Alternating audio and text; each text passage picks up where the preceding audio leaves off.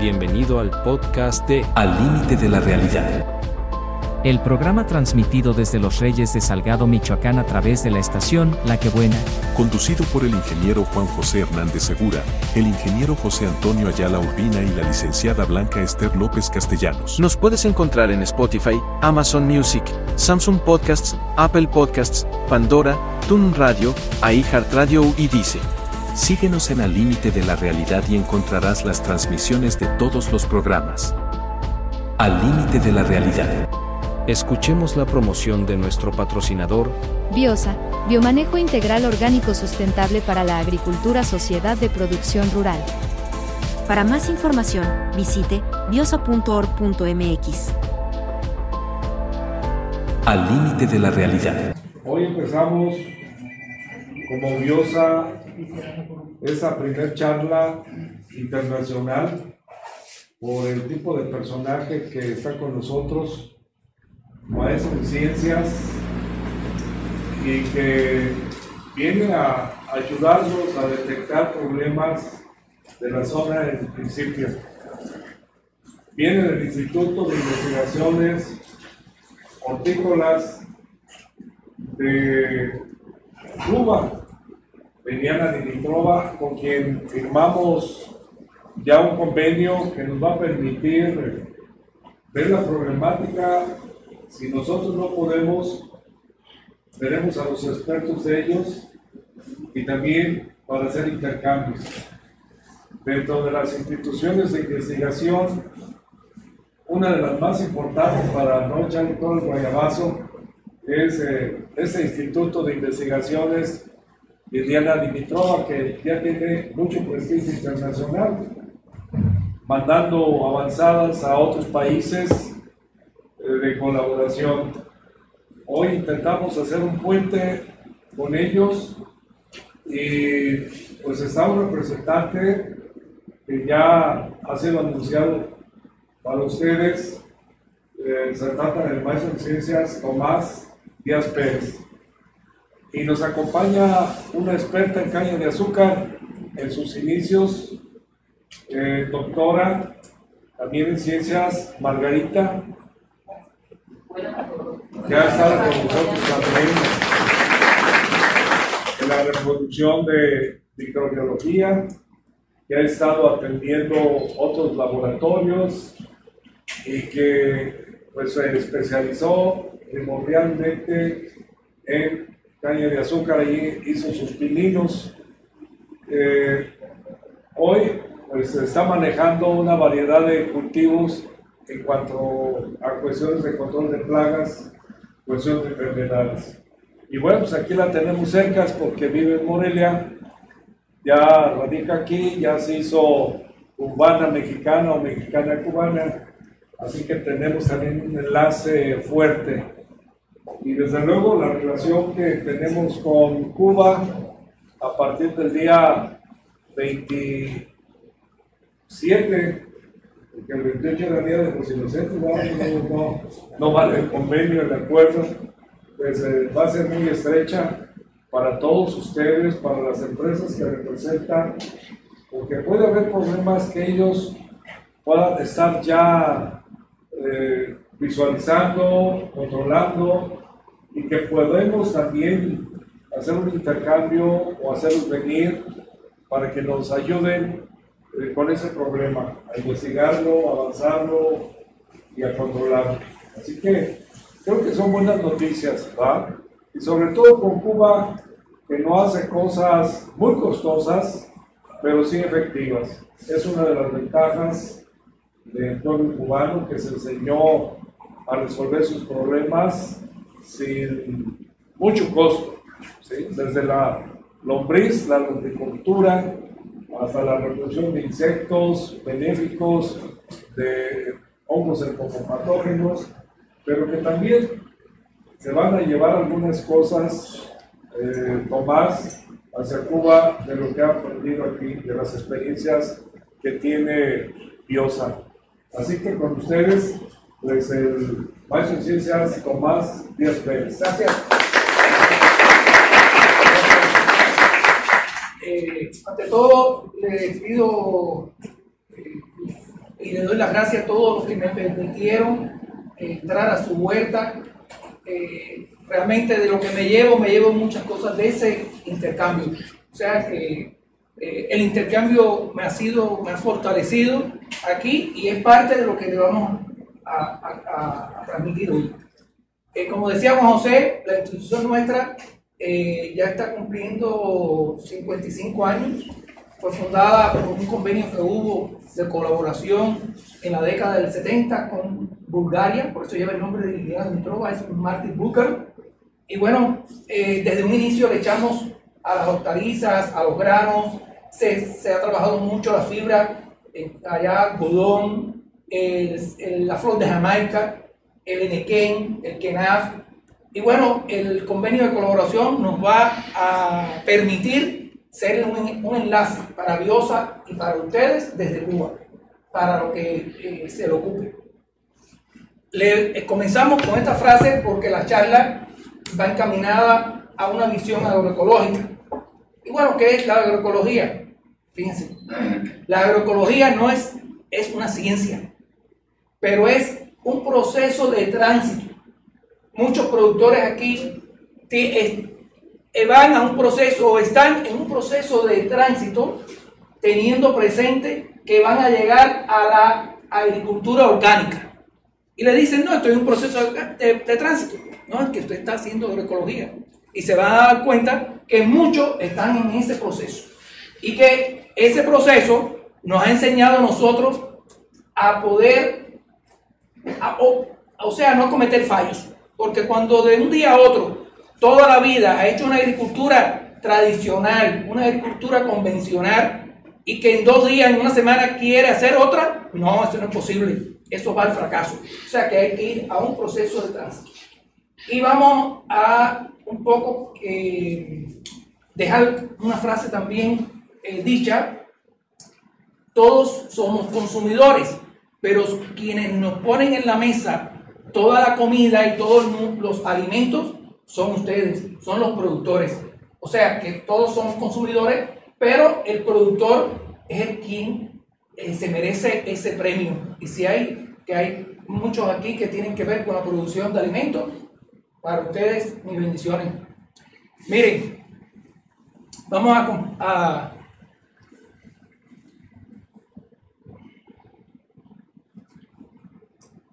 realmente eh, en este proceso hay muchos temas que hay que tener presente.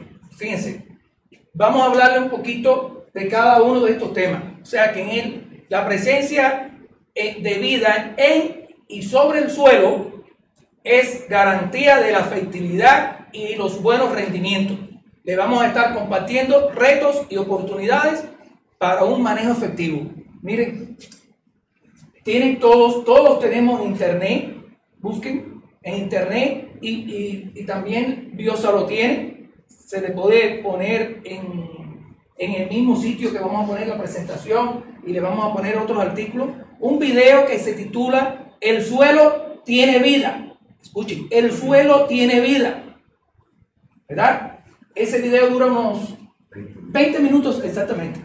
Pero te da un nivel de información que yo lo he visto como cinco veces vas a querer siempre consultar el video. Porque los agrónomos, las personas que cultivamos el campo, las personas que estamos pendientes de cada vez más poner plata en nuestro bolsillo y cada vez más poner en nuestra mesa un producto o un alimento sano, ¿verdad? Siempre, siempre miramos hacia arriba. Bueno, hacia arriba, pero si es aguacate, también hacia arriba. Mucho fruto, tengo plata. Pero nadie se detiene a mirar lo que está pasando debajo. O sea, porque ayer mismo, casualmente, una persona nos decía, no, es verdad que no miramos hacia abajo. Me parece que también lo comentamos hoy en la mañana con el ingeniero. No miramos hacia abajo, o sea, hay que invertir, porque del suelo se, se agarra y se agarra y se agarra, nos da plata, pero no nos acordamos que a él hay que reponerle lo que él nos da que si tuvimos una buena cosecha, si tuvimos un buen agarre del fruto de, aguacate o de caña o del que sea, fue porque el suelo en ese momento estaba bien nutrido, pero se va gastando. Es por eso que digo que nunca miramos hacia abajo. Este, esta mirada hacia abajo nos va a sorprender cuando veamos el video. El suelo también tiene vida.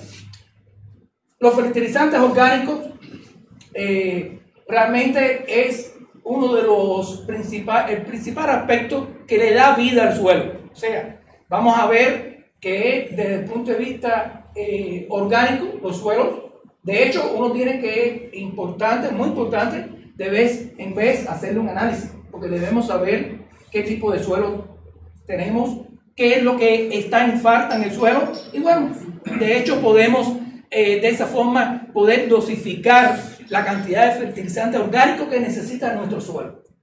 ¿verdad? Ahí lo podemos. Hay suelos que nunca eh, van a tener límites. Hay suelos que no necesitan mucha dosificación. Que todo el que le arrime, bienvenido. O sea que si tenemos esa, eh, esa característica en nuestro suelo, pues no tenga miedo de, de arrimar materia orgánica o algún fertilizante orgánico. Biofertilizantes micorrizas. Estos intervienen mucho en el, sobre todo los biofertilizantes están diseñados para trabajar en la nutrición y para, igual que la, que la micorriza, para trabajar en el fortalecimiento del sistema radicular. Hay biofertilizantes que son foliar y muchos que van directo a la raíz. O sea, biofertilizantes que van directo a la raíz. El diseño de algunos eh, de estos estimuladores del crecimiento radicular, aquí Biosa lo tiene. O sea, para nada es difícil solamente venir a Biosa y ver de la lista que tiene cuáles y en qué momento debemos nutrir nuestro sistema radicular. Las micorrizas realmente es un almacén, un almacén de nitrógeno que le vamos a adquirir. Es una inyección de vitamina, una, una inyección de que va directamente a la raíz hacer sus funciones. La micorriza tiene varias funciones. Una de ellas es que va a almacenar en las raíces nitrógeno, pero también le va a dar vida. O sea que eh, cuando hacemos cortes en plantas que lo permitan, que hacemos corte o, en el aguacate se puede hacer también. Cuando aplicamos micorriza, vemos muchas raíces terciarias. O sea, cuando hay vida en las raíces, ahí le da vida y le, y le permite al sistema radicular cuando más vida tenga, más sana es la raíz y más rápido va a poder asumir el agua y todos los nutrientes del suelo hacia la planta. Algas marinas, bueno, en los últimos 20 años se ha trabajado mucho. La ciencia ha aportado mucho por hacer algunos, dosificar algunos fertilizantes y algunos minerales a través de la extracción de las algas marinas. Realmente en nuestro país vamos muy bien con eso. Son líneas de investigación que tenemos y ya estamos dando respuesta a lo que nos aporta el océano. Los minerales naturales. Bueno, fíjense que allá abajo le puse, no fue casual, las, hay muchos, muchos de roca fosfórica, hay muchos, pero la ceolita, bueno, un mineral eh, realmente reconocido internacionalmente que desde, desde, desde polvo hasta partículas más grandes se puede aplicar para mejorar las propiedades del suelo. ¿Y cómo actúa en este caso la ceolita? Actúa, actúa como almacén. Hay muchas ceolitas ya que se están comercializando que están cargadas. O sea, las ceolitas cargadas son ceolitas que van a tener cargas, incluso le incorporan productos biológicos. Productos biológicos, la carga, y bueno, ya ahí va, digamos, en, un sustrato, si vamos a aplicar, eh, si vamos a preparar un sustrato para el, la postura de, del aguacate, bueno, y en ese sustrato se incorpora cebolita y, y, incorporamos de hecho eh, tricoderma, por ejemplo, bueno, ya ahí va a haber un almacén y esa tricoderma va a ir beneficiando esa planta poco a poco cuando ella lo necesite, porque este mineral como que almacena y va soltando de esas, esas reservas según la necesite la planta.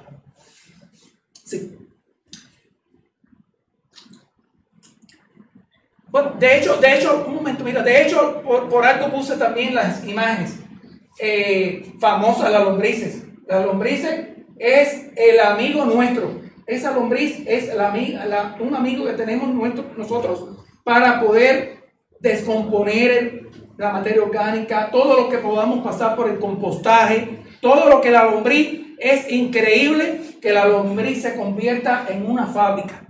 Lo que ella consume le nos da como resultado un humus, que el humus tiene un aporte 10 veces más que el estiércol del ganado. E, ese estiércol ganado, un ejemplo, o que, que aplicamos como materia orgánica o como compostaje y después al suelo, bueno, si pasó por el organismo de la, de la lombriz, tiene 10 veces más el resultado del humus. Y el humus ya no es el estiércol, ya es algo muy parecido a la borra del café, digamos.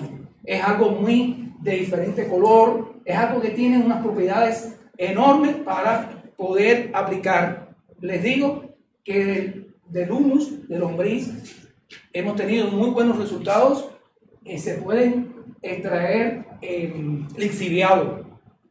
De hecho, el lixiviado, teóricamente, lo que conocemos como lixiviado del humus, es lo que se drena de la producción. O sea, la producción de lombricultura, la lombricultura o lombricompostaje, ese entre lo que se riega y lo que eh, hace la lombriz en su alimentación, eso se queda en un líquido. A eso se le llama lixiviado, pero me refiero a un lixiviado más.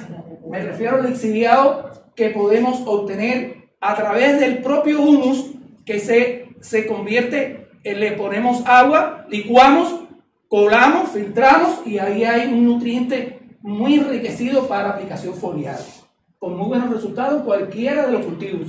o sea, a eso también se le llama lixiviado.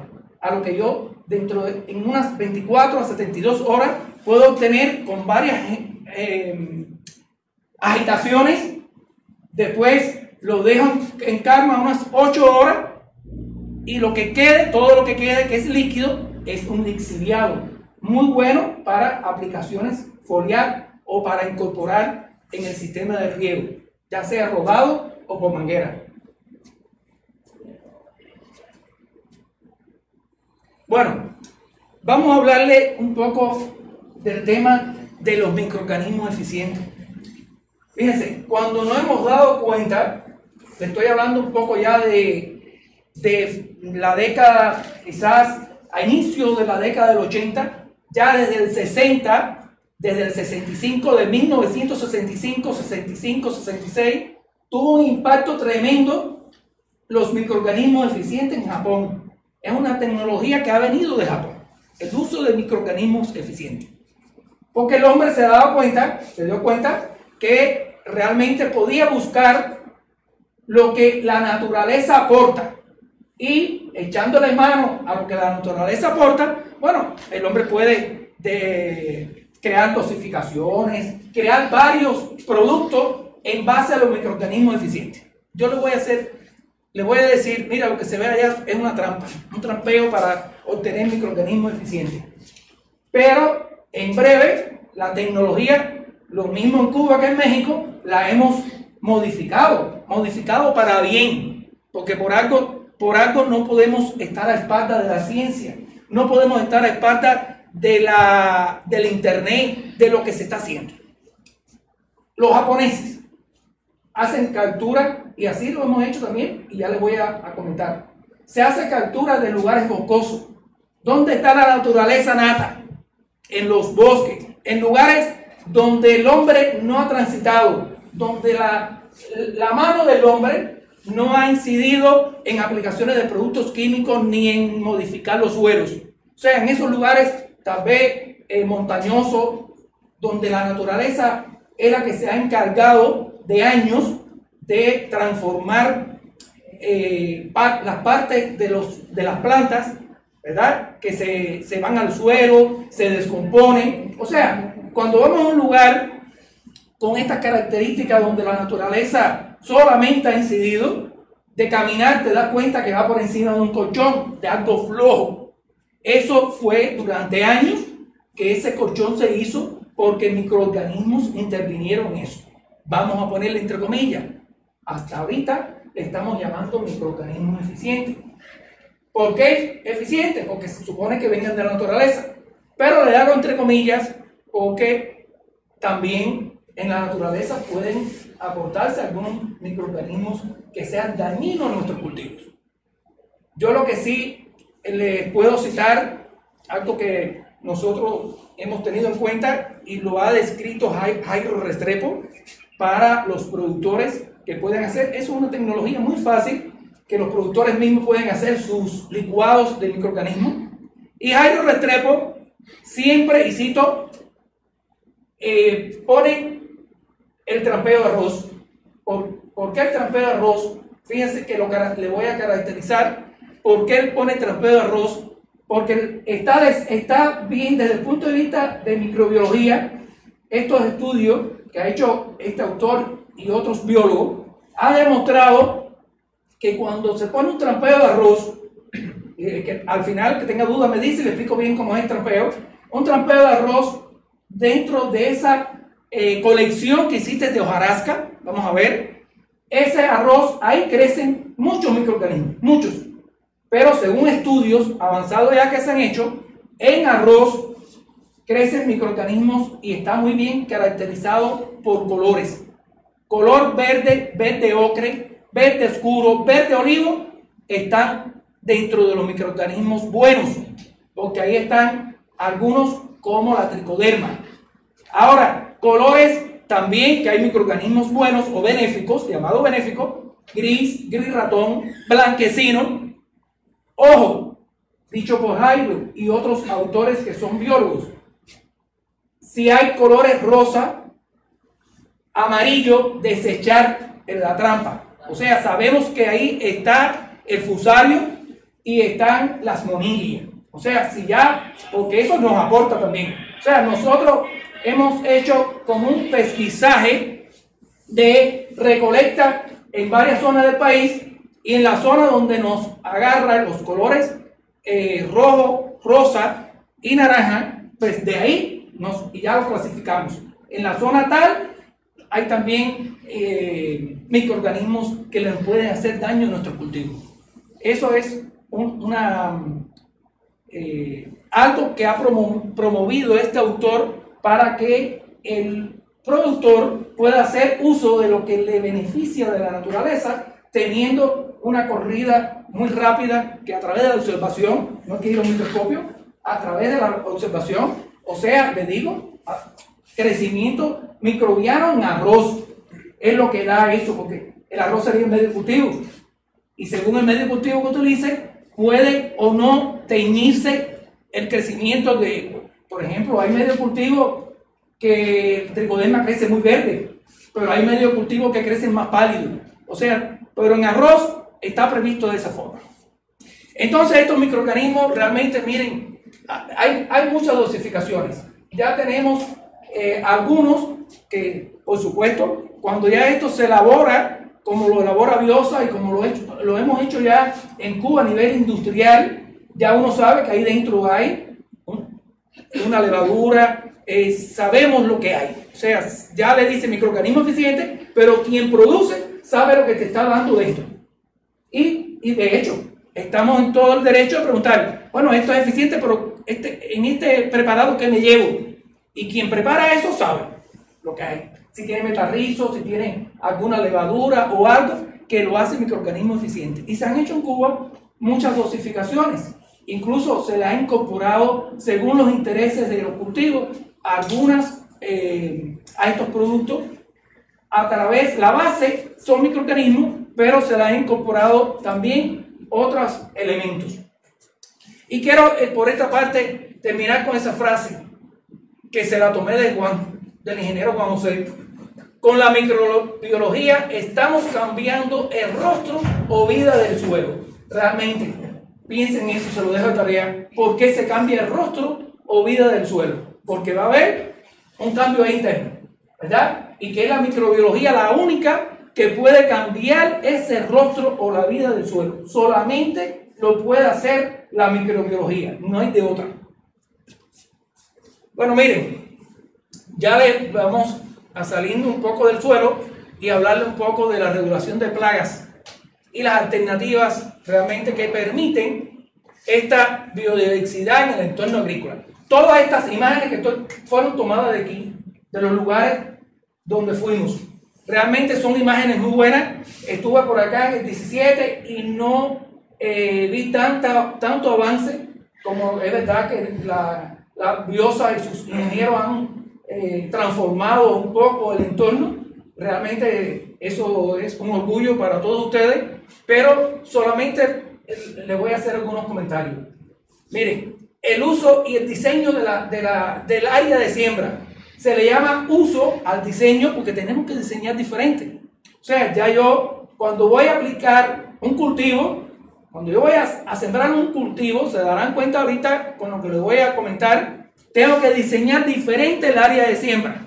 Ya solamente el diseño de mi área de siembra, fíjense, no puedo pensar en que en el diseño de mi área de siembra solamente voy a, voy a agarrar el cultivo y todo va a ser aguacate. Se, se darán cuenta ahorita. Entonces por eso tenemos que hacer el diseño. Porque si no habláramos de diseño, fuera fácil. O sea, diseñar un área con un monocultivo, eso no hay que pensar mucho. Ahora, diseñar un área con cultivos diferentes o algo que nos interese tener en cuenta, aunque mi cultivo principal yo siempre lo tenga presente, eso es otra cosa. Por ejemplo, y estamos viendo en la foto, en la foto estamos viendo el uso de las trampas. Hay muchas, muchas trampas. Están las trampas de colores. Las trampas de colores son muy buenas. Eh, nosotros usamos hasta el color blanco porque los insectos, los insectos plagas, tienen dos vías, solamente dos vías de comunicarse con la planta donde van a hacer el daño. Solamente dos vías. Una es el color y la otra es el olor.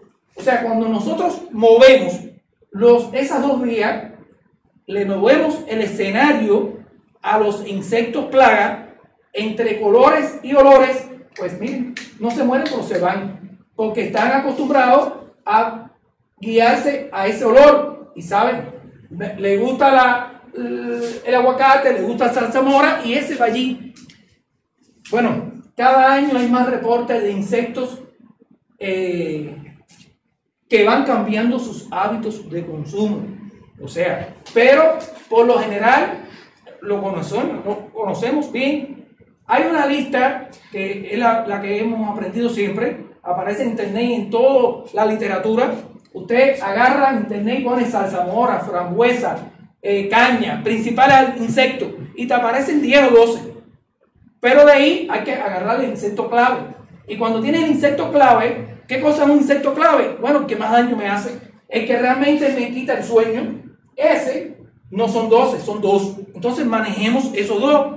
Que con la estrategia que vamos a asumir para esos dos insectos, se nos va a controlar o se va a regular las poblaciones del resto de los insectos. En el caso de las trampas, es muy bueno usar las trampas de colores. Miren, en, en cada color, y si quieren en la práctica lo van viendo, van a ver algunas especies de insectos que le llaman más el color amarillo. Pues eso van a la trampa amarilla. Le traje esta imagen porque incluso se lo sugería al, ingeniero. Es una sugerencia, nos ha ido muy bien en Cuba. Poner, ya que pusieron es, tan alto, bueno, pues dejo esa y le pongo otra más baja, porque hay insectos que no vuelan más de dos metros. O sea, que ellos se van a mover rápido y no le va a alcanzar ver el color. O sea, el color amarillo azul es, le llama la atención y ahí viene. Y por eso se queda pegado. Ahora, por un poco de práctica, y lo comparto con ustedes, solamente estoy compartiendo mis experiencias. Es cuando uno comparte experiencia, usted la toma o lo hace para ver si le va igual, ¿verdad? No es, no estoy dando receta. En lo particular, les puedo compartir, he visto mucho, exageradamente, lugares con muchas trampas. Ojo, cuando uno en vez de ubicar las trampas bien y, y- y de hecho agarras como, como si fuera con trampas como de un metro, la he visto muy grande, y pones muchas, bueno, contra más pongas, más problemas vas a tener. ¿Por qué? Solamente razonamiento. Cuando hay muchos colores amarillos, un ejemplo, y el insecto va a venir llamado por el color, pues te van a venir insectos de otro predio o de, otro lugar. porque estás llamando la atención. Entonces, si tú quieres controlar los, los insectos plagas que tienen un área pequeña, bueno, si es un área pequeña, con 4 o 5 trampas tienes, no tienes que poner 20. Con 20 vas a llamar insectos de otro lugar.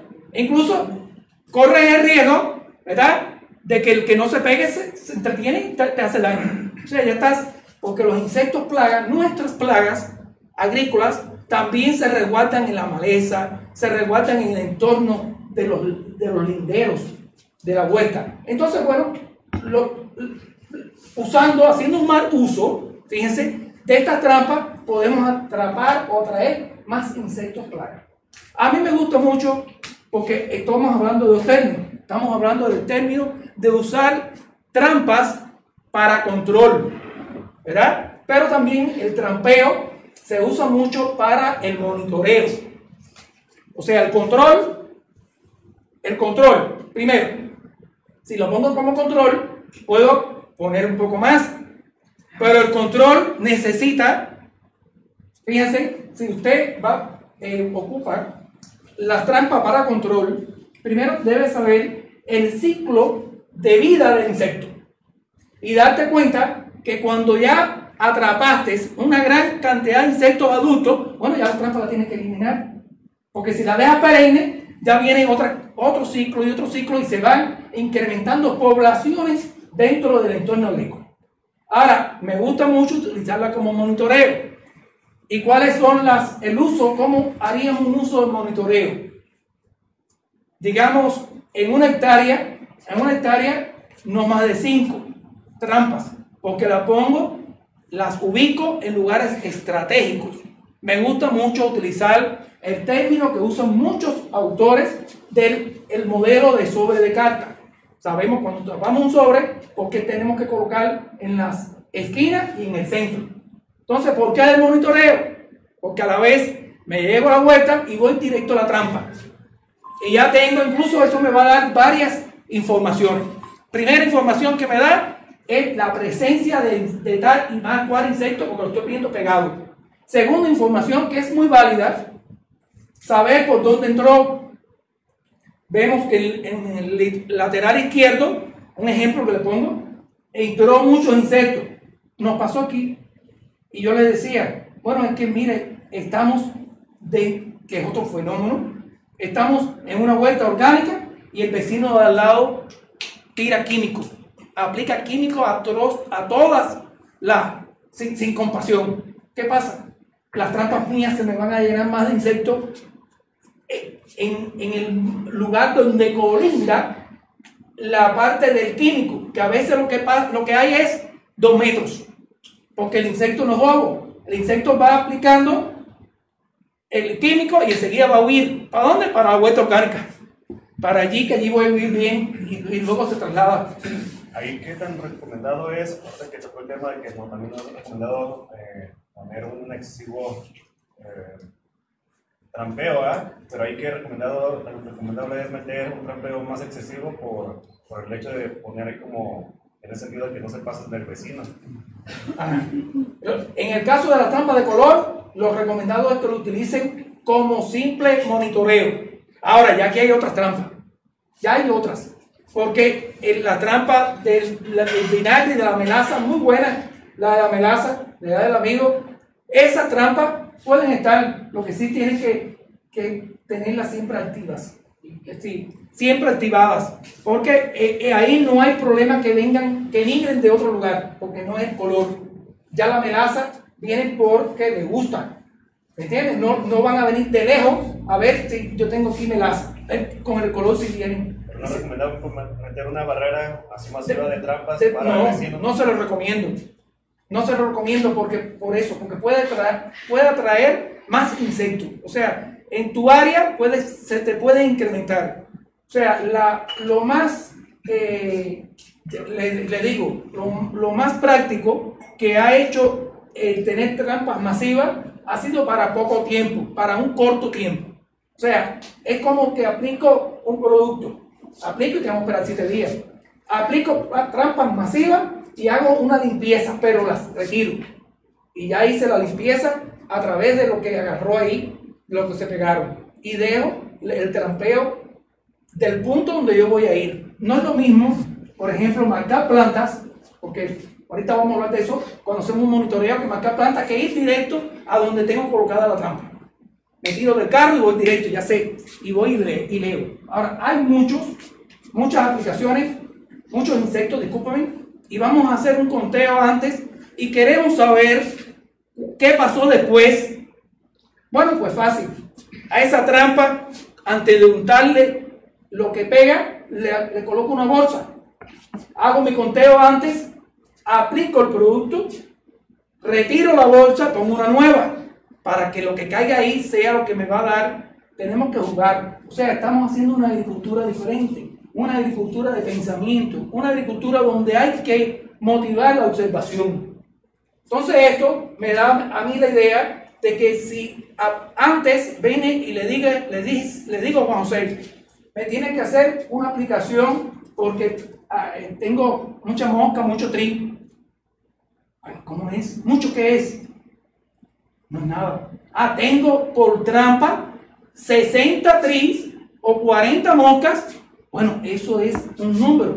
Y cuando pase los días después de lo que se aplicó, que aplicó, recomendó Biosa, le vuelvo a hacer contra la trampa.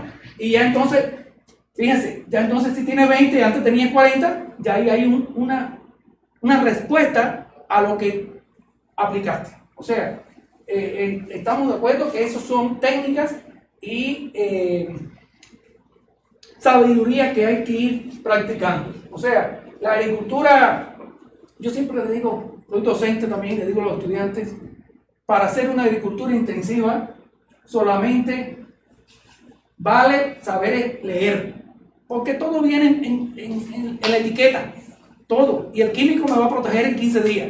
Ahora, una agricultura diferente, tengo que manejar muy bien los conocimientos, manejar muy bien de por qué pasó este fenómeno con la luna en cuarto menguante, por qué me está pasando esto cuando hay nada más que cuando hay luna llena, porque por qué, y, y escribir y pensar para cuando venga, eh, eh, por ejemplo, eh, el fenómeno de la luna, pero también hay un fenómeno que ya nosotros estamos poniendo en práctica en Cuba y tenemos la suerte de tener ese, eh, ese pronóstico, que es los daños que están haciendo el cultivo, yo estoy seguro que aquí también, las descargas de ozono.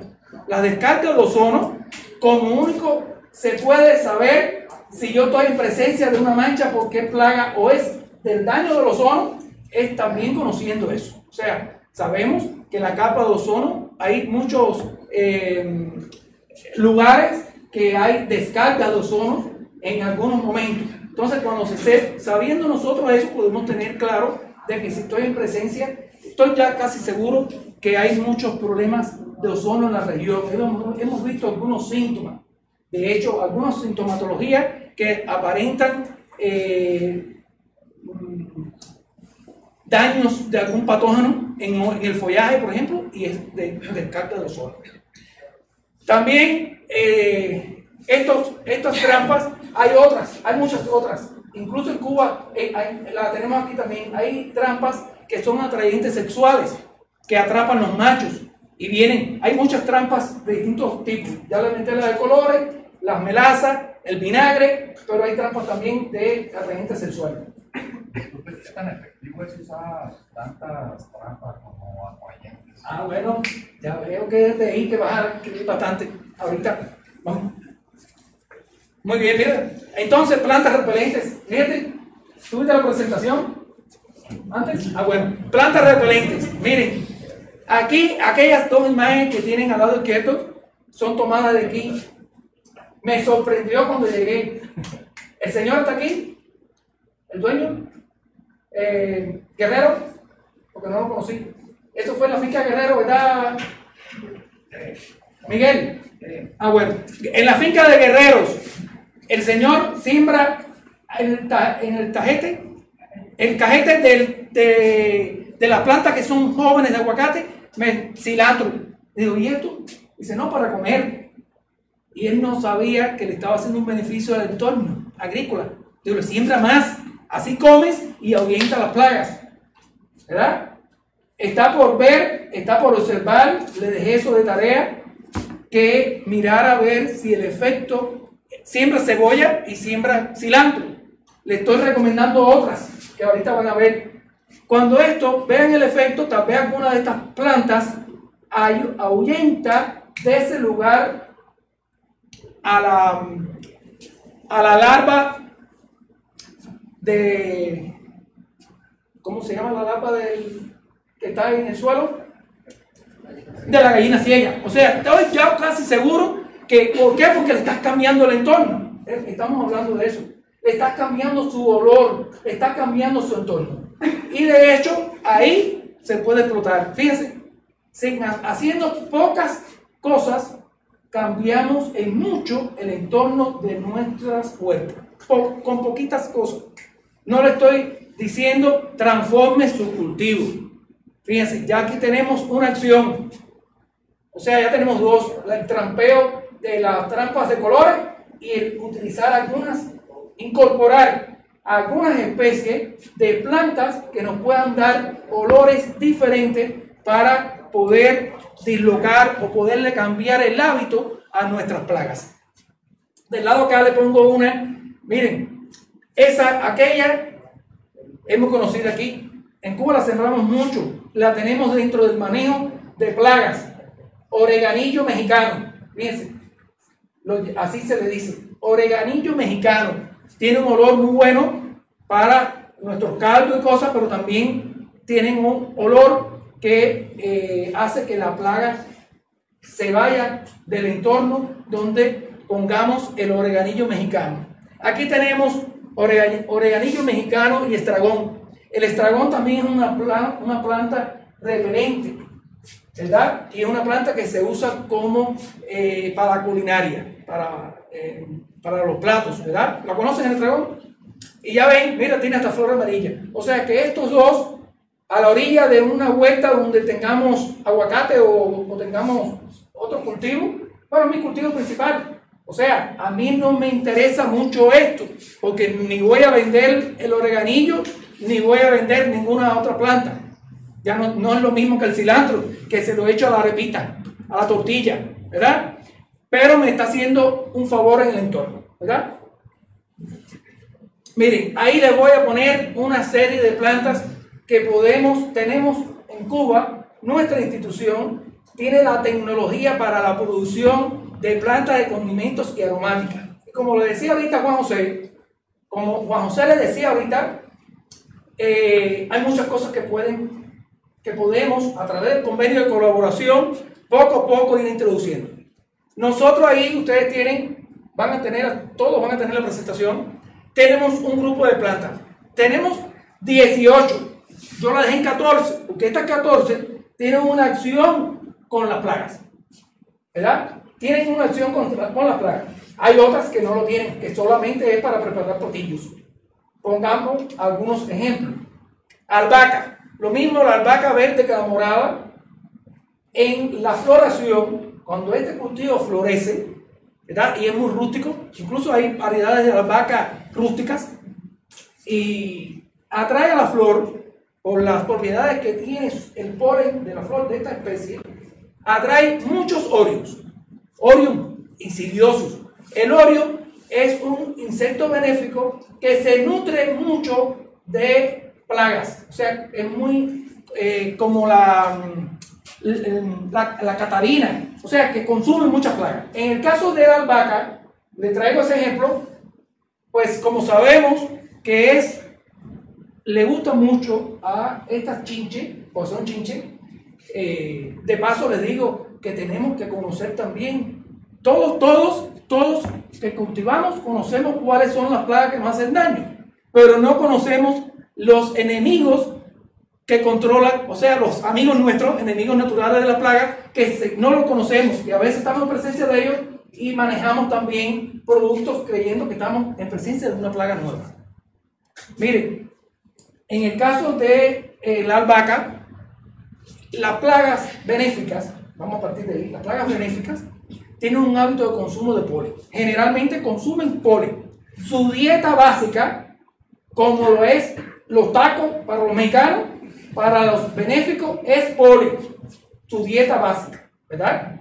Asimismo, su dieta básica es polen. Lo que hay, por supuesto, no es lo mismo comerse un taco de carnita que comerse lo de otra cosa, ¿verdad? Su preferencia. Entonces, en el polen de la albahaca le gusta mucho. Y ellos, después que consumen polen, todos los insectos benéficos consumen polen. Un mensaje que le estoy dando. Si van a gastar plata, un mensaje, Margarita. Si van a gastar plata, van a comprar insectos benéficos y liberarlos, ojo, tienen que tener alguna flor en su predio, porque si no se mueren. Ellos consumen, necesitan alimentarse con polen. Y para balancear la dieta, para el balance de, la dieta, si van en captura de su presa. O sea, les repito, si van a estar aquí, hay eh, muchos insectos benéficos que se liberan. Pero los insectos benéficos tienen que tener cuidado porque le estoy diciendo, les puse el ejemplo de estas 16, 14 especies, pero pueden tener flores de albense, flores de malezas. O sea, es la flor que emita cualquier cultivo. El, ese insecto, si no tiene esa comida, esa dieta básica, el insecto muere. Gastaron plata por gusto porque el insecto eh, benéfico no va en busca solamente de su presa. Tiene que tener estos dos alimentos, polen y una presa que puede ser, algunos necesitan insectos de cuerpo blando, otros parasitan, pero no van a ir a hacer su función si no tienen lo otro. Sí.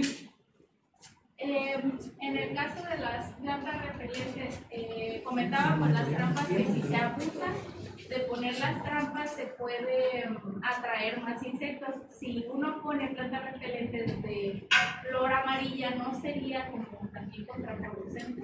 Bueno, es que la flor, muy bien tu pregunta, muy bien, mira, lo que piensa un biólogo no lo piensa un agrónomo. Es igual, es parecido, pero no es lo mismo. Por ejemplo, esa florecita que la de girasol, que es de este tamaño. La, de, la cabeza de girasol, que también es amarilla, hace el efecto que tú dices porque eh, nos llama la atención a nosotros. Pasamos en el carro y ves una planta de girasol así, ¿verdad? Porque el color es llamativo, pero esta florecita no. Cuando son flores pequeñas, y la de albahaca, por ejemplo, que es muy pequeña, solamente hay flores que solamente puede entrar un insecto. Muy buena tu, tu reflexión, ¿verdad? Pero depende de, eso. Hay, aquí hay muchos eh, girasoles eh, que son naturales eh, silvestre. Y estos girasoles silvestres son así. O sea que cuando yo vaya a sembrar alguna de estas plantas, ¿verdad? Eh, dando respuesta a ella, que voy a sembrar alguna de estas plantas, le estoy dando la idea dentro de un manejo de plagas. O sea, yo no voy a sembrar una hectárea. Si siembro una hectárea, si se me hace una capa amarilla. Pero yo voy a incorporar algunas de las de la plantas como mismo ya tienen algunas incorporadas. He visto algunas que aquí incorporan, ¿verdad? Que ahorita lo vamos a ver en otra foto. Pues ahí tienen, por ejemplo, la albahaca, el orégano. El orégano de hoja ancha, ese olor lo hemos compartido dentro para orientar la mosquita blanca. Tengo mucha mosca blanca aquí, sobre todo también la he visto en aguacate. La mosca blanca es un insecto que, fíjense, en nuestras condiciones, ella hace tres daños en nuestras condiciones, el primer daño que nos hace la mosca en Cuba, que es la misma Benicia, el primer daño que nos hace es que transmite virus. El segundo daño que hace es que succiona mucha savia. Y el tercero que nos hace es que a través de la succión de la savia te transfiere la fumagina. Que para el caso de ustedes, he aprendido con ustedes en los recorridos de campo, en aguacate es el primer daño. Lo que en Cuba es el último, aquí es el primero porque no, no transmite el virus, pero también en los tallos de aguacate se, ponen de color negro por la cantidad de fumagina. Cuando se ve eso nada más, es que hay mucha mosca. Y la mosca también, otros insectos también emiten miel de rocío y, y detrás viene la fumagina y ya es un problema. Porque ¿qué pasa? Que cuando se cubre fumagina la planta, ¿qué pasa? Se minimiza la fotosíntesis. ¿Verdad? Entonces así pasa con el enierdo, con el jengibre, con el perejil, el cilantro, que ya ustedes lo conocen y lo, puse aquí, el estragón, o sea que son serie de plantas. Yo les comento que miren, y les voy a decir, muchas veces orientamos al productor que, que incorpore alguna de estas plantas en su entorno agrícola. Fíjense que no estoy cambiando para nada el interés del cultivo. En el entorno agrícola, Teresita, ¿cuántos lugares no hay en la huerta de aguacate que estén vacíos? Hay muchos, a la orilla de la cerca, la- porque yo no voy a cultivar una planta para sacarle su promedio de rendimiento, yo lo voy a cultivar para que me dé un beneficio para la plaga. De hecho, y me lo, me lo dirán con el tiempo, muchos productores en nuestra zona han podido incorporar y cuando viene a ver hasta tienen otro nuevo mercado. Porque mira, ah, pues me va bien y me- se me va muy bien aquí el romero, por ejemplo. Y cuando viene a ver está vendiendo romero. Y ya, y tiene otra entrada. Tiene mercado para el aguacate y tiene entrada para el romero. Sí. Nosotros en, en el rancho sembramos sorgo para la, versión de, la crisopa. Durante el crecimiento del, del sorgo lo estuvimos monitoreando y en, el, en, la etapa en donde más obtuvimos la creación de crisopa más que nada de, para colocar los huevecillos fue cuando ya tenían la espiga con los granos. ¿A qué, a qué se deberá eso? Porque antes no, no se miraba tanta población de crisopa. Bueno, mira, la crisopa realmente es una de las plagas benéficas que tiene un, digamos, unas características diferentes. Una característica diferente. Por ejemplo, en zonas donde liberan crisopa, y la crisopa eh, tiene un instinto, muchos insectos lo tienen, pero tiene un instinto de perpetuar su especie. Les pongo el ejemplo de lo vivido en México en los lugares donde han hecho hasta muchas liberaciones de crisopa, digamos, en la salsamora, pues nada más te encuentras los adultos en la maleza, en la maleza, e incluso haciendo, miren otra cosa que les voy a decir para que lleven de tarea, haciendo su función de controladores biológicos en otros cultivos. ¿Y qué cosa hay de la crisopa en la salsamora? puros huevecillos. Puros huevecillos. ¿Cuál es el instinto? ¿Qué es lo que está pasando en el, en el fenómeno que me explicas? Que hay en el, los huevecillos de crisopa lo ponen en las hojas de la salsamora, entre espinas. Ningún otro predador va a venir a, a- a echar a perder su puesta. O sea, por eso es que hacemos liberaciones de crisopa y vemos muchas. Porque también nadie, ningún, eh, los depredadores no, no van, el depredador que va en busca que, de un huevecillo, no, no va a decir, no, esta es de mi amiga la crisopa. No, se lo echan. ¿Verdad? ¿Cómo que dicen ustedes? Se lo comen. se lo comen, ¿verdad? Entonces, ella tiene esa precaución. Pasa mucho en la crisopa. Ese instinto pasa mucho en la crisopa. Y por eso que de pronto vemos muchas. Porque no ha habido un enemigo que, se, que haya incidido en su reproducción. O sea, ella sabe bien dónde poner sus, sus huevecillos. Pone, entonces de pronto vemos muchas. Ya les dije el ejemplo, me, me llamó mucho la atención cuando aquí vimos eso. Solamente muchos, muchos huevecillos en la salsamora, muchos huevecillos de crisopa y ni un adulto. Cuando fuimos a otro cultivo, allá estaba el adulto.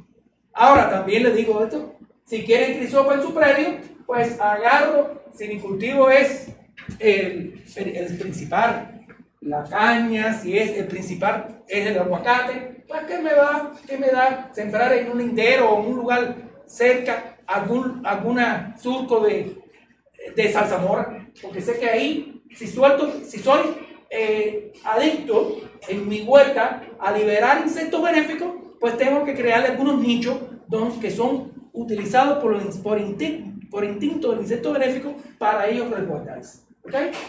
Pasó así seguro. Sí, lo que pasa es que, por ejemplo, el lo estaba viendo, tiene como una secreción pegajosa en la parte de abajo. Entonces, prácticamente todos los huevecillos, llegué a contar hasta 20 huevecillos nada más en la espiga.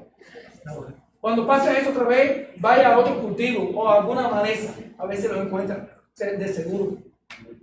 ¿Sí? Sí. La pregunta es sobre, no sé si la tenga contemplada en los que faltan ahí, pero ¿qué pasa con la bugambilia? Hay muchos predios que se presta mucha floración, aunque es colorida o a veces es blanca, pero ¿es benéfica o es maléfica? Bueno, es muy buena para atraer abejas. Teniendo bugambilia muy buena para abejas. Si, si va a hacer un, va a tener abejas para utilizarlas para que promuevan la, fecundación de las flores. Muy buena. Y realmente el cultivo que yo conozca no tiene problema con, con plagas. Que conozcan, ¿verdad? No tiene problema con plagas. Muy buena. Incluso sembrar de varios colores para atraer abejas.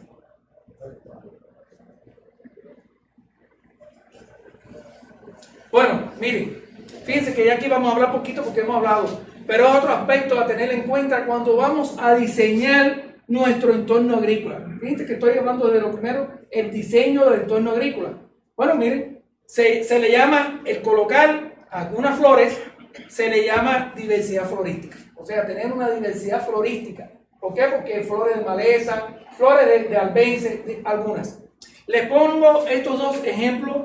Ah, porque los insectos benéficos, lo mismo, y la diversidad florística puede estar en los linderos, en los linderos, donde no cultivamos ahí nada, ni nunca vamos. Pero miren, esto es una especie de la, de la flor de Jamaica, muy colorida. Trae, disfraza la ubicación de los insectos porque tiene eh, eh, colores rojos, muy, muy llamativos. Allá, mira, este es un lugar donde visitamos.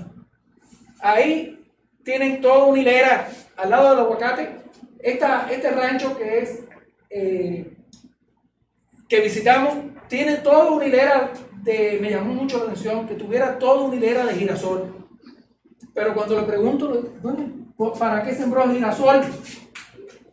Entonces me dice, no, es que yo tengo pájaro en casa. Y es, obtengo la semilla para el pájaro, para los pajaritos. Yo le digo, bueno, mire, usted dentro de este tiempo que obtenga la semilla, que se haga la cabezuela, usted lo que tiene aquí es un, un realmente un, un escenario favorable para su plaga. Pues me puse tan dichoso que me, me tiro del carro y cuando abro la primera me saltaron odios. Digo, mire, mire, todos estos, y esos bichos son benéficos.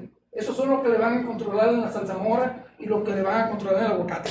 Esta imagen, no sé si pueden ver por ahí abajo, tiene algunas plantas repelentes a la orilla, tiene girasol, tiene aguacate y después la salsamora. O sea que va incorporando en la finca. No le pregunté porque no, no es algo que no se pregunta. Tal vez el dinero le da la, la plata que le da en la salsamora, pero tiene, tiene ya diversidad de cultivos. O sea, tiene dos cosas. Tiene aguacate, la mayor cantidad de, de área la tiene en salsamora, ¿verdad? Pero tiene aguacate y ya tiene, mira, otras plantas. Sí, usted. Eh, ¿Alguna planta aromática que sea repelente para algún tips? Bueno, en lo más que hemos utilizado, fíjense, es eh, especie de, de infusión con el romero. El romero desprende olores, muchos olores. Hemos tenido algunas respuestas en los tri y hemos tenido algunas respuestas en Lepidopteros. En, en Lepidopteros. No hemos visto eh, insectos muertos, pero sí hemos, hemos visto salventa. Sí hemos visto que en el área donde hemos aplicado eso, donde hemos aplicado esa infusión, esa infusión digamos, alrededor de un manojo, fíjense que estoy dando un poco eh, enojado, alrededor de un manojo de romero, un manojo conoce, ¿verdad? Más o menos unos gajos, unos 10 o 12 gajos de este tamaño, de romero, puesto a hervir en 2 litros de agua. Se cocina bien y eso se lleva a 10, a 10, se en una bomba y se aplica. O sea, más o menos esa cantidad da un, una- un líquido con un olor fuerte y puede repeler algunas plagas. Sí. Yo quiero aclarar que ninguna infusión que se haga ni de ajo, ni de cebolla, de todas estas cosas que a veces se nos recomiendan, matan. Eh, Ninguna de esas infusión va a matar. Única y exclusivamente lo que va a hacer es que te va a desorientar el insecto. Cuando tú aplicas ese olor, como las desorienta, no es el olor que ella venía buscando, como él explicaba ahorita, que ya ellas están acostumbradas a esos olores, esos atrayentes. Cada cultivo tiene sus feromonas específicas, sueltan sustancias que atraen a diferentes insectos. Por eso es importante cuando hablamos que yo tengo un cultivo, yo tengo que saber a mi cultivo qué plaga le cae y qué- en qué época yo tengo esa plaga. Y lo más importante es cuando llegue esa plaga, yo romper un ciclo de la plaga. Siempre va a haber plaga y te podemos tener miedo a vivir con las plagas. Lo que hay que tener plaga por abajo del umbral de daño, o sea que no me haga daño. Mientras yo revise una hoja y tenga uno, tenga dos individuos, no hay problema. Estoy monitoreando, estoy viendo, ah, pero ya tengo tres focos rojos. Porque las plagas se reproducen muy rápido, en 24 horas. Ustedes saben, cuando viene el chapulín, lo vio ella así, ya mañana está así, me acabó. Entonces lo importante es eso, observar. Y si yo sé que ya mi plaga va a venir, por ejemplo, el 8 de enero, yo le pongo mi control biológico antes, una semana antes. ¿Para qué? Para que ese control biológico esté ahí, se establezca. Y cuando llegue la plaga, ya tiene una barrera. Ah, pero si yo pongo el control biológico después que estoy hasta aquí de plaga, no hice nada. Boté mi plaga porque no, los controles biológicos, tanto insectos benéficos, hongos, bacterias, son preventivos. Acuérdense de eso, son preventivos y se quedan y se establecen, siempre y cuando hagamos un buen manejo de lo que tenemos. Muchas cosas de los problemas que tenemos en nuestra huerta es el mal manejo que le damos, que no conocemos, no sabemos y no la manejamos bien. A veces tenemos una huerta que este, está favorecida por todo, tiene todo, pero llegamos nosotros que no lo conocemos, no lo sabemos, no lo sabemos manejar y acabamos con la huerta. Entonces eso es muy importante que ustedes lo tengan en cuenta. Muy bien, Margarita, qué bueno. El, el- ahí para terminar con esta parte, los servicios ecológicos que nos ofrece tener diversidad florística en nuestro entorno agrícola.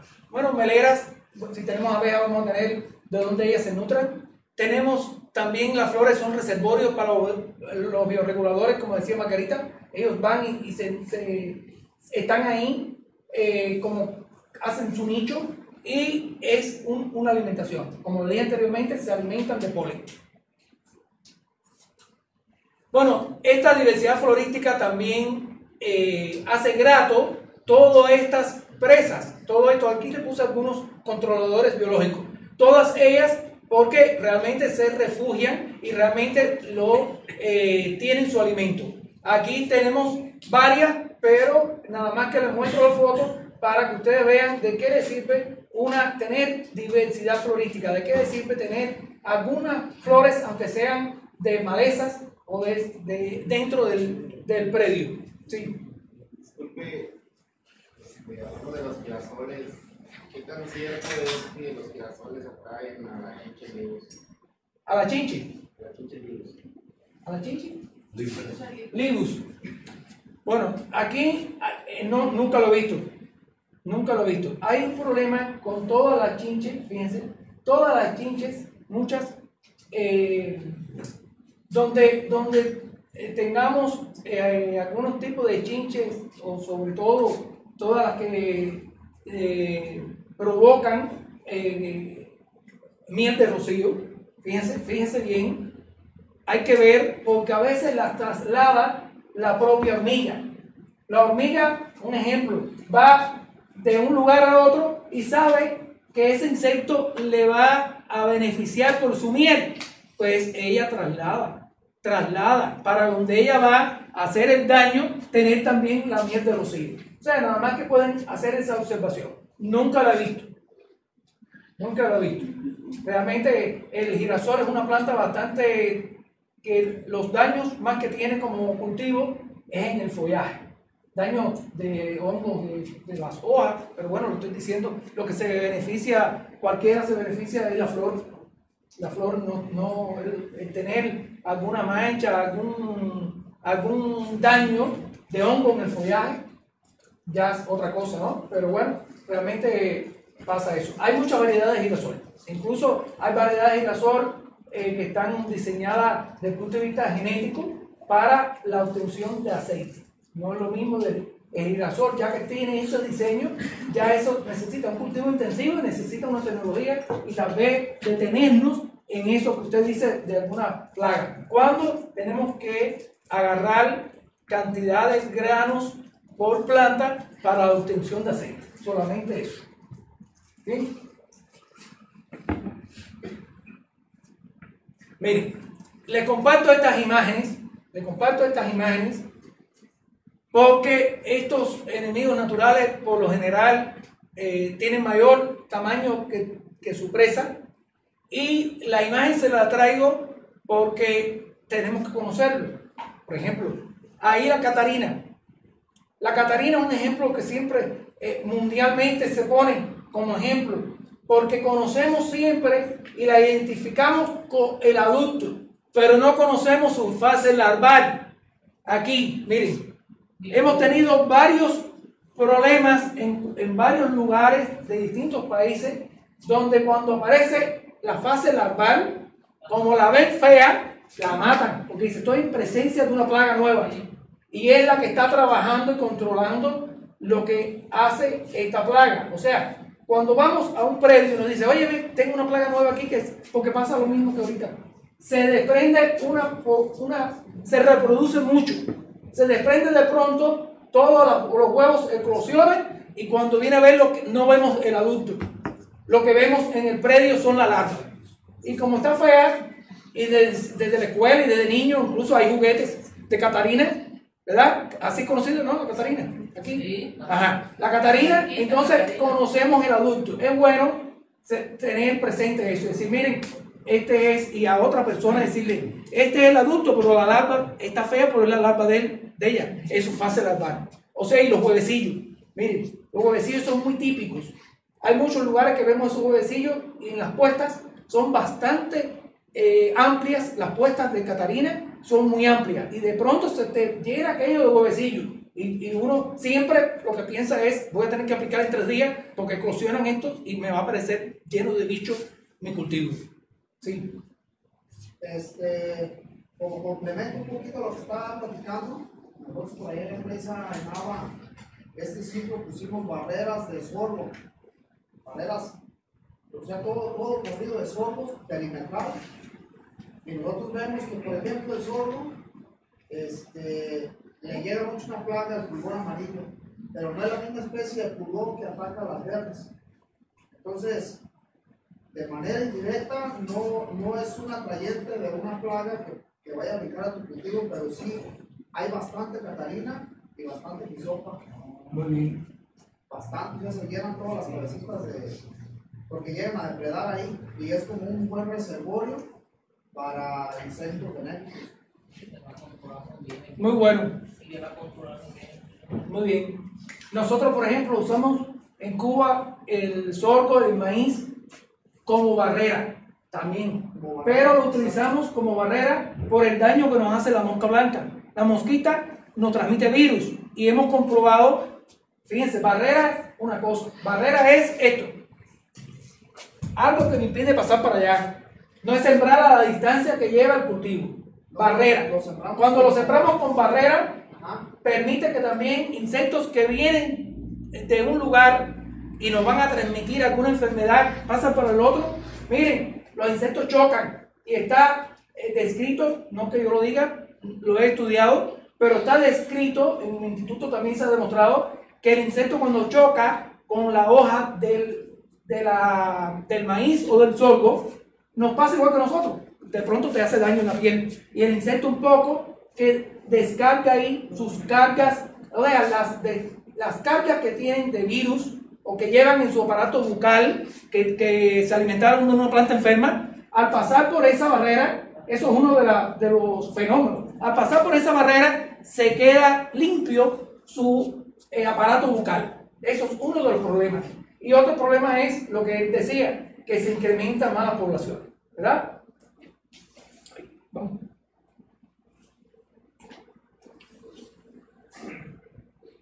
Bueno, aquí están los orios. Aquí están lo que les dije, que eh, se alimentan mucho de pulgones. Increíble lo que come de pulgones y tris, un orio. Ahí están. Estos son, está aumentado, por supuesto, son muy pequeños. Estos fueron los que encontré dentro de la flor de, del girasol. En promedio, ¿cuántos, no sé, cuántos tris podría comer un, un, un Oreo al día? Un Oreo en el día puede estar entre alrededor de 200, entre tri y otros, porque no come nada más que tri. Entre, entre tri, depredando, puede estar alrededor de 200 presas. Pero el Oreo nada más que come larvas. Sí, hay larvas. que saber cada, cada, cada, por ejemplo, Sí. la foto que puso Tomasito ahorita de los tres insectos benéficos, hay que saber Parasitan. sí, qué parasitan. Entonces hay que saber qué, para qué, porque esos son específicos para huevos y crisálida. Este es específico para larvas. Entonces por eso es importante tener esa diversidad de insectos benéficos, porque uno, que es lo que yo le decía ahorita, me está rompiendo ciclo de plagas. Si yo eh, tengo un insecto que me come huevos, no voy a tener larva. Si no tengo larva, no voy a tener mariposa. Si no tengo mariposa, no tengo huevo. Por lo tanto, no voy a tener plaga. Entonces, eso es lo importante, tener algo que me rompa ese ciclo de los insectos. Y la fase más, más fácil de controlar los insectos en fase de larva. Acuérdense que la larva es lo más fácil que hay para controlar, porque hay muchos hongos que controlan la larva. Muy difícil controlar huevos y muy difícil controlar crisálida. Para crisálida son, el tetrastrico es muy específico. ¿Por qué? Porque tiene que romper cutícula. Incluso los hongos, la cutícula le cuesta trabajo este, parasitarla. Por eso es importante saber qué tengo y qué tengo para controlar, para poder romper un ciclo de ella. Muy bien.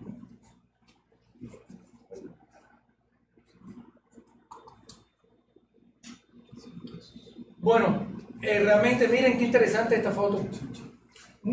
Nunca la había visto, es, esta imagen nunca la había visto en México, que es incorporar otros cultivos asociados al cultivo principal. Allí tenemos asociado a la zarzamora y le ha ido muy bien, no lo digo yo, lo dijo el productor. Asociado a la zarzamora tenemos aguacate. Ya ahí en el asocio de cultivo hay muchos beneficios. Hay plantas que cuando se asocian tienen beneficios eh, por arriba, o sea, hay un beneficio en los olores, todo lo que hemos hablado, pero hay muchos beneficios que emiten las raíces, que una raíz emite exudaciones y beneficia a la otra planta. O sea que dentro, debajo del suelo, hay, cuando, cuando incorporamos plantas en policultivo o cultivos asociados, vemos esto. Eso, miren, me llamó mucho la atención. Es el único caso que conozco de México, ¿verdad? Que tengan plantas, su, su vive de los dos cultivos. Comenzó que, como haciendo una, una prueba y ya le va muy bien y vive de los dos cultivos. Tiene los dos cultivos. La, es la zarzamora, ¿verdad? Miguel? Zarzamora y aguacate. Entonces aquí, miren, esta, esto también es una, algo novedoso que me estaba diciendo el otro día la bióloga que era común, pero en de unos 15 o 20 lugares que visité lo vi en un solo lugar. Mira, esto es una trampa para las ardillas.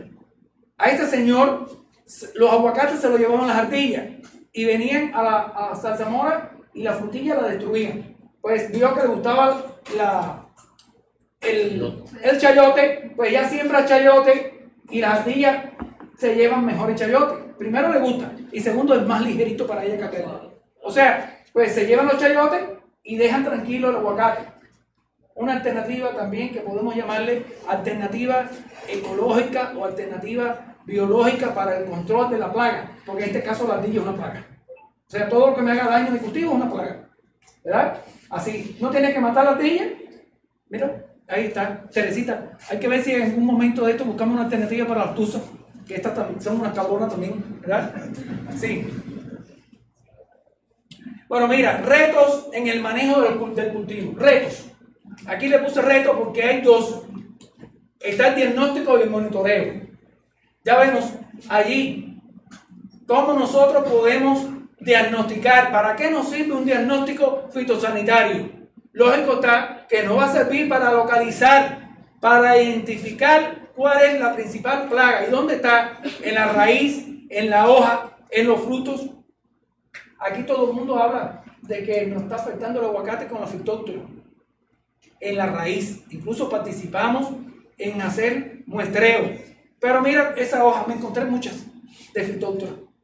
En hoja.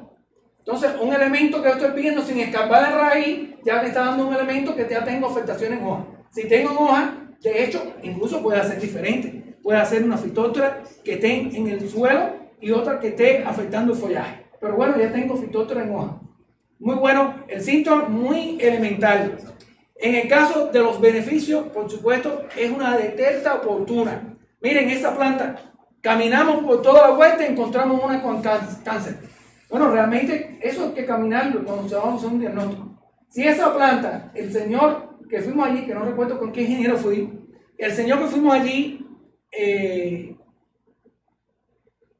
fue con Miguel, Miguel, es, es- no, bueno, el señor que fuimos allí, me parece, Diosa, le, dio, le dijo qué es lo que tenía que hacer, pero hacerlo ya, no es para mañana, porque es una enfermedad que muy rápidamente puede perderse el agua. Y si realmente se hace oportunamente, cuando te, te dio el diagnóstico, haces un raspado y aplica el cloro o aplica algún desinfectante ahí, luego encala y hace algo, no pierde la planta, pero si no, además de perderla, se te contamina el resto, el resto de, de la huerta. Es una enfermedad muy violenta, muy rápida y realmente hay que tener cuidado con esto. Al igual que en el caso de- del suelo, aquí en el suelo hay muchos problemas. Hay muchos problemas de suelo, que ahorita les voy a decir de eso antes de terminar. Sí, la próxima. Fíjense, está el diagnóstico y está el monitoreo. Son dos cosas a la vez, pero son dos cosas a la vez que no, no, no es una tarea de, de un técnico, no lo es. Porque quien conoce mejor la huerta, quien lo- la camina todos los días, es, es el, que, el productor, el que vive de eso. El, el ingeniero, por ejemplo, de Diosa va y lo hace para sus intereses. Pero usted le aprende, aprende y le, y le dice, mira, cuando esté caminando por ahí, me marca la planta que tenga tal cosa. O, o conociendo el síntoma. Y el monitoreo también en la observación frecuente de una población de plagas.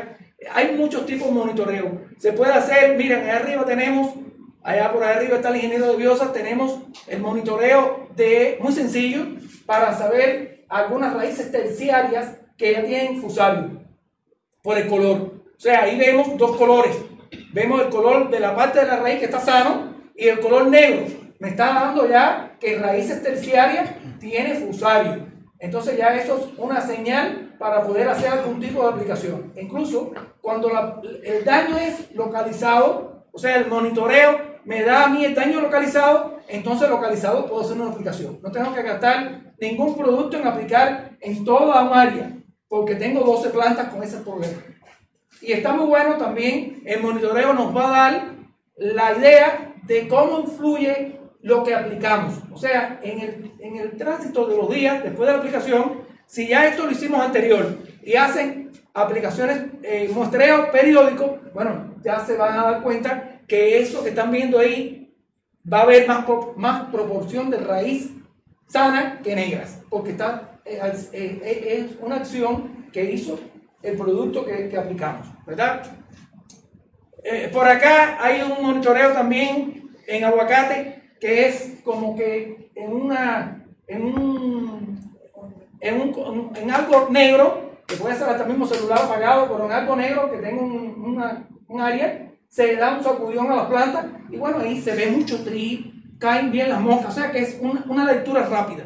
Pero esa lectura rápida hay que hacerla en varios puntos de, la huerta. Sobre todo estoy hablando de aguacate. Hay que hacer una lectura rápida en varios puntos de la vuelta. Y si de un solo manojo, saca, que sacudo, hay muchos, bueno, en la planta hay que sacudir varios para saber y colaborar con esos datos. Sí. Bueno, miren, aquí las imágenes que tengo de la caña. ¿Hay cañeros aquí? ¿Cañeros? Levanta mano. ¿Nadie? Bueno, las imágenes que tengo de la caña, pero lo que está debajo tiene que ver con todo lo que hemos hablado.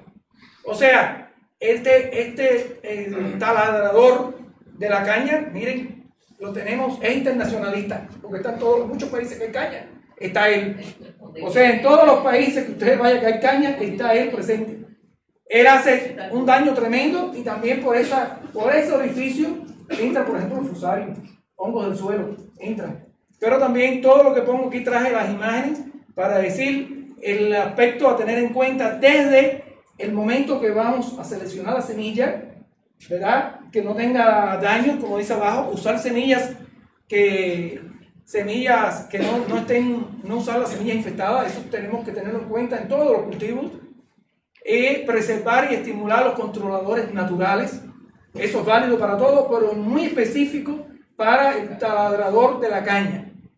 La observación sistemática para determinar el grado de parasitismo eh, por, eh, por los enemigos naturales, realmente eso es algo muy obvio que hay que tener en cuenta, y tanto en larvas como en huevos. En esta imagen también le puedo hablar que eh, es interesante, sobre todo muy específico para la caña, para, de los cultivos que hay en la zona para la caña, tener eh, medido la emergencia. O sea, no podemos sembrar un plantón, un de caña y ir al mes. No, al mes está de este tamaño. Y si aplicamos algo, a veces el producto, la diferencia del producto está su respuesta en la emergencia del cultivo. Y solamente le explico, aquí fuimos, hemos ido en dos ocasiones y tenemos que ahí, que es una zona que se están aplicando productos de biosa, por ejemplo, ha habido un crecimiento de unos de centímetros diarios. O sea, cuando mide la emergencia, puedo decir que ha estimulado la emergencia del cultivo de la caña en esa área, por lo que se ha aplicado en un centímetro diario. O sea, ya sabes, en cinco días tiene cinco centímetros y así. O sea, ya en la, eh, eh, no fuimos a medir, pero fuimos y con la mano uno sabe más o menos, muy, es algo muy práctico. Uno dice, bueno, si aquí aquí yo tengo 25 centímetros, cada vez que haga así son 25. Y ya cuando vas otra vez, voy a medir y estás 5 centímetros por arriba, porque no estamos haciendo experimentación, pero la observación me da el que hay algo más, más, más grande, pero a veces uno dice, bueno, el cultivo tiene que crecer de todas maneras. No, pero si medites, sabes que ahí está el efecto del producto que aplicaste. Solamente eso. En el caso, eh, les decía del fusario, miren, hay, hay que tener presente que dentro de todo lo que hemos hablado, vamos a hablar en la zona, no sé si estarán de acuerdo conmigo, uno de los problemas graves que hay, de los problemas graves que hay es la cantidad de fusarios que hay en suelo. Muchos fusarios en suelo y.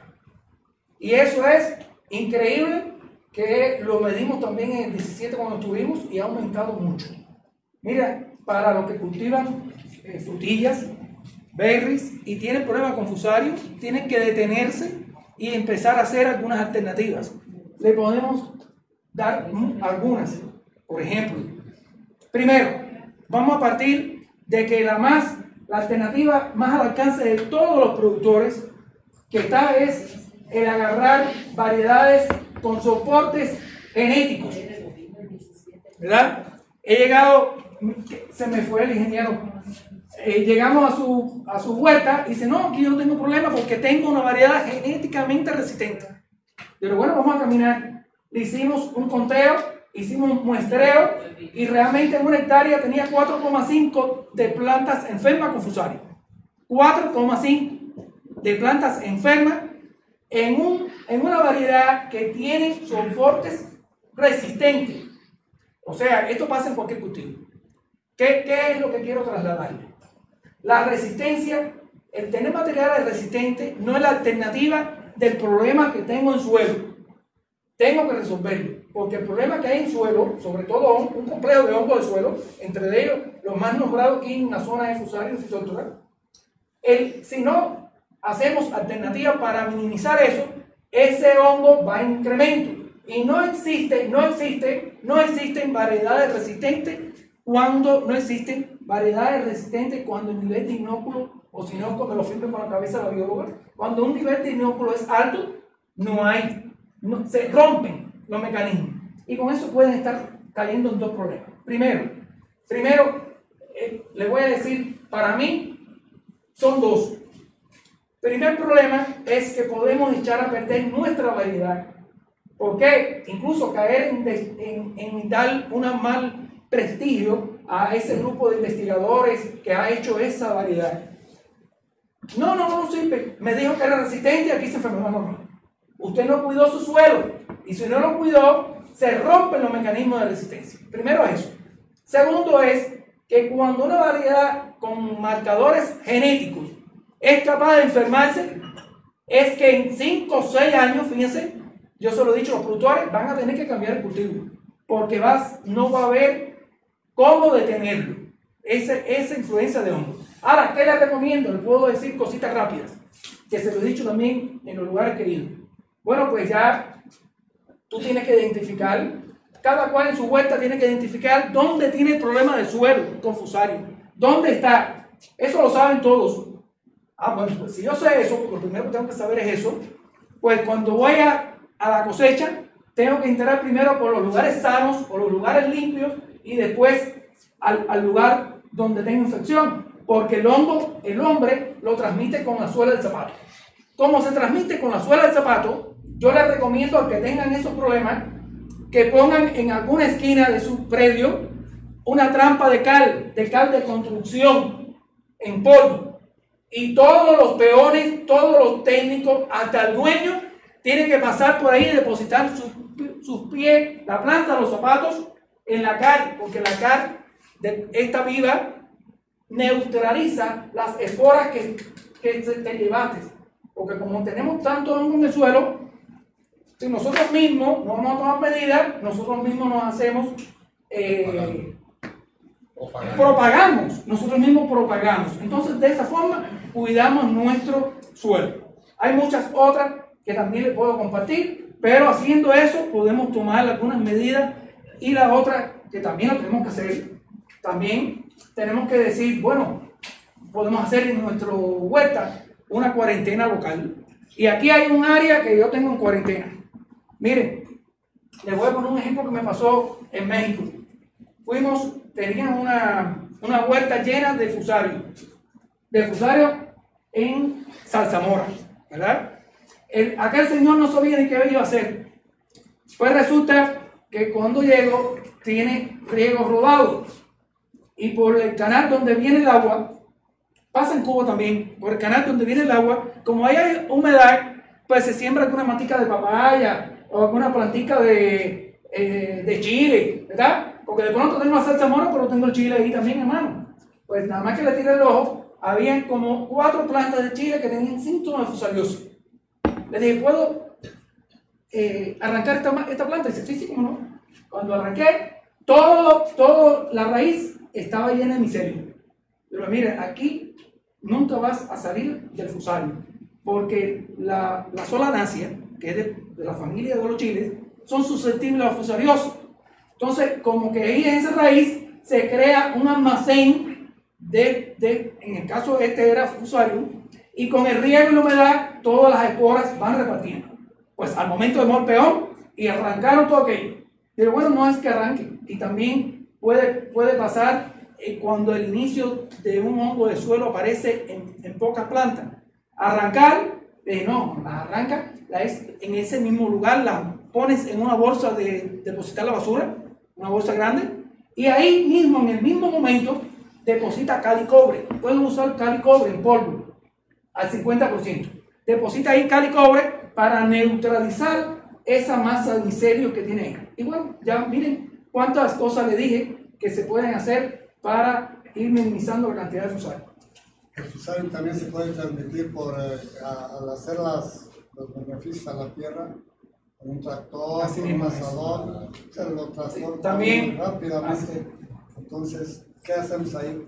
Bueno, lo, lo más aconsejable, primero si conoces el lugar que tiene problemas eh, de infección en un área, tiene que desinfectar. Y desinfectar es cuando salga el, el equipo con una mochila, echar cloro y aplicarlo para desinfectar eso. También, eh, con, con, eh, ¿cómo se llama lo que cortan? Eh, las huiras. Las huiras también. Tienen que cuando sacan de dos o tres hurtos, desinfectar esos latiguillos. Porque también van, este, la fusiariosis se transmite por los haces vasculares. Y al cortar o tener co- contacto con algún eh, algo filoso, también voy, en, en este caso, que es la salsamora que cortan y luego el retoño viene, pues ya estoy transmitiendo. De una planta enferma le estoy poniendo, le estoy poniendo el inóculo con el corte a la planta sana. Entonces, se dan cuenta que si no tomamos medidas, vamos a ir cada día para atrás. Pero realmente vale la pena, sí, vale la pena tomar medidas. En este caso que tenemos ya el ojo, porque si no en menos de, de 10 años van a tener que irse a otro lugar o, o cambiar de cultivo. ¿Sí? Bueno, miren, aquí con esta eh, diapo eh, vamos a terminar porque aquí se intentan tácticas que bien pudieran concebirse como prácticas agronómicas, realmente. Pero en el manejo de las plagas, de las plantas, a nivel del rancho, sobre todo, sí es interesante poder regular. Fíjense que pongo la palabra regular de último. Regular plaga. Porque como decía Margarita, la mente un poco que hay que transformar la forma de pensar y de actuar. Y un poco que ya, hasta incorporando otros conceptos, control y regular es lo mismo. Cuando yo regulo, controlo. Pero lo que está en nuestra mente es que cuando controlo mato de un viaje. Es lo que está en nuestra mente. Pero cuando uno aplica productos biológicos, cuando es un manejo diferente, tú no matas, tú regulas. Y regular es bajar poblaciones por debajo del daño que nos pueda hacer una plaga. Entonces, de hecho, ya cuando uno incorpora eso, controlar, si lo buscamos en el diccionario, es igual. Si yo controlo, regulo, eh, estoy haciendo un control. Pero un poco que cambiando nuestra forma de actuar, esto también es, es, bueno poder, poderlo tener en cuenta. Y termino con algo que decía un amigo eh, de Margarita y mío, el doctor Caballero, el Roberto Caballero Grande, eh, realmente una, un apasionado, todo, muchos cubanos han aprendido de él con la parte de, la, de los sistemas agroecológicos. La agricultura es la ciencia del pensamiento. Antes de actuar una vez, hay que pensar dos. Miren qué interesante. Ese, esa frase de ese doctor amigo nuestro ha recogido en muchos lugares. Y allí, en las imágenes, vemos cómo, cómo la capacitación tiene que estar siempre presente. Siempre, siempre tiene que estar presente la capacitación. En el lugar del hecho, en el lugar antes de aplicar un producto. Cuando se vaya a aplicar un producto, es muy recomendable que también nuestros saberes lo sepa el productor, que también nuestros saberes sean eh, la persona, lo conozca, el que ve todos los días, porque nosotros nos retiramos y la persona que está todos los días tiene que saber que este producto va a dar una, eh, un, eh, va, va, a tener una, un, una, un síntoma de, eh, en, su, en, el follaje o va a cambiar el, el color de la hoja por esto, por aquello. Así es. Me parece ya la última diapositiva. Bueno, todo esto yo se lo pongo al final, también se lo dijo Juan José, eh, estaremos al servicio del productor y estamos aquí en el inicio de una colaboración entre Biosa y el Instituto Liliana Mitrova, que eh, puede ser muy útil para cualquiera de ustedes. O sea, los mexicanos a través de Biosa pueden tener contacto con nuestro país y a través de nosotros también podemos abrir la puerta para que algunos de ustedes vayan a transmitir o vayan a alguna universidad, o sea, no es solamente que vayan a nuestro instituto, con placer allí lo vamos a, a recibir, pero también es el vínculo, el instituto sería el vínculo en Cuba para poderlo eh, satisfacer los intereses de ustedes desde el punto de vista personal. Ahí tienen mi correo, mis dos correos y el WhatsApp. Eh, en el WhatsApp lo que más uso, los correos, le, digo la verdad, a veces me meto 15 días y no, no, no los leo, pero ustedes saben, que aquí, que al momento está teniendo una respuesta al WhatsApp. En, el, en, un depósito que tiene eh, David, gracias David por todo lo que ha hecho con nuestro trabajo, en un depósito que tiene David, él le dirá, ahí está la presentación, pero está también un, un libro, un texto, del cual tenemos el honor de ser del grupo de autores, pero es escrito por el doctor Roberto Caballero, que se llama Haciendo Agroecología. Este libro tiene un lenguaje muy eh, poco técnico, un lenguaje muy ameno para el productor. Haciendo agroecología le da muchas ideas de qué cosas debemos aplicar en, nuestro, en nuestros temas de transformar nuestra mente. Está muy bueno ese libro. Y ahí le dejamos otras cosas también. También les voy a decir algo, fíjense que les denuncié Busquen, busquen internet. Yo creía que no estaba en internet, pero ahorita busqué y está ahí. La, eh, copien si quieren. Teoría de la trofobiosis teoría de la trofobiosis. Está en internet. Tiene 33 páginas. Está muy bueno. ¿Qué cosa es la teoría de la trofobiosis? Es el daño que han tenido nuestros cultivos con tantas aplicaciones químicas. O sea, en breves palabras, es un desbalance que existe en los cultivos cuando aplicamos muchos químicos, cuando aplicamos menos, cuando hay mucha agua, cuando hay menos. Es un desbalance que hace apetecible la plaga.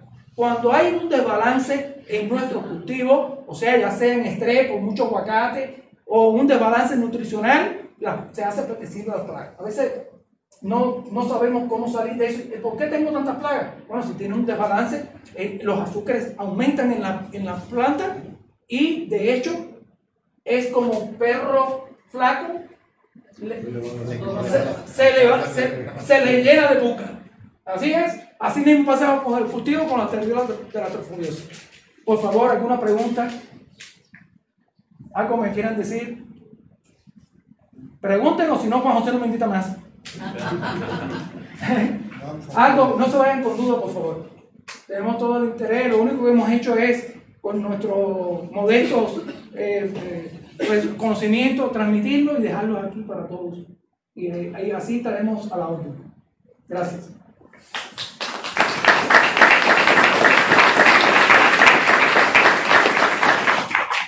Bueno, nada más decirles a todos ustedes que el maestro en ciencias Tomás les va a enviar del Instituto Liliana Dimitrova una constancia de participación que se les va a depositar vía WhatsApp. Vamos a hacer un grupo con ustedes este, y amén de que les vamos a depositar algunos libros, alguna bibliografía que lo está compartiendo pues, para enriquecer todo esto. Sé que es poco tiempo, hay muchas cosas que se deben de ver, pero es poco tiempo, pero pues vamos a ir haciéndoles partícipes de algunas otras cuestiones en materia de nutrición, por ejemplo, las teorías que traemos, que estamos experimentando, probando, eh, cómo poder manejar un cultivo nutrimentalmente, eh, creo que les va a ayudar mucho. A veces la regamos porque suministramos más producto de lo que la planta necesita. Desbalanceamos las bases. A veces no necesita potasio y le estamos metiendo potasio y estamos desequilibrando todo. O no nos fijamos en la conductividad eléctrica o no nos fijamos en la materia orgánica que debe de prevalecer y cómo hay que tener el cultivo. Hay pues cosas que serán muy sencillas también en dos horas manejarlas o a lo mejor darles otra charla sobre algo que están manejando pero que no saben la ciencia cierta cómo ni qué efectos tienen, por ejemplo los aminoácidos. Y, y nada más le aventamos aminoácidos a la planta porque son buenos, pero a veces hay choque. Yo no le puedo aventar una metionina arriba porque me va a madurar. Entonces, si sé que me madura la metionina porque es un promotor de etileno, por ejemplo, yo solo utilizo en el aguacate para acelerar la maduración, irme a, eh, vamos a decir, la mitad de lo que el tiempo natural debería de, de durar. Pero la metionina abajo es un inductor de auxinas a nivel raíz, entonces uno tiene que saber usar los aminoácidos también. O la prolina, cuando la uso y cuántos gramos por hectárea puedo usar la prolina, por ejemplo, sobre todo ahora en tiempos de frío o de que nos falta agua, ¿sí? ¿Cuándo la voy a usar y, y- y- y cómo? Y así como esto, hay otros aminoácidos que me ayudan a que la planta, en tiempos de ataques de insectos chupadores, produzcan proteínas defensivas. Pero son aminoácidos puros y pocos. Esto es- ah, estoy hablando 50 gramos, máximo 100 gramos. Entonces son charlas, yo creo que nos necesitamos intercambiar este tipo de ideas, de conocimientos. ¿Para qué? Para hacer mejor nuestro trabajo de técnicos, los agricultores que entiendan más el comportamiento desde un suelo hasta el comportamiento de la planta. Hoy tenemos muchos estrés. El cambio climático, vean ustedes, esto es real. Está enfriando el planeta, no lo queremos creer. Ya ves, altos calores y luego fríos extremos en un mismo día. Hay una diferencia de temperaturas muy alta y que también hacen estrés en la planta. ¿Cómo vamos a controlar eso? Hoy, por ejemplo, sus cargadores no crecen con la misma velocidad que crecen en tiempos de calor.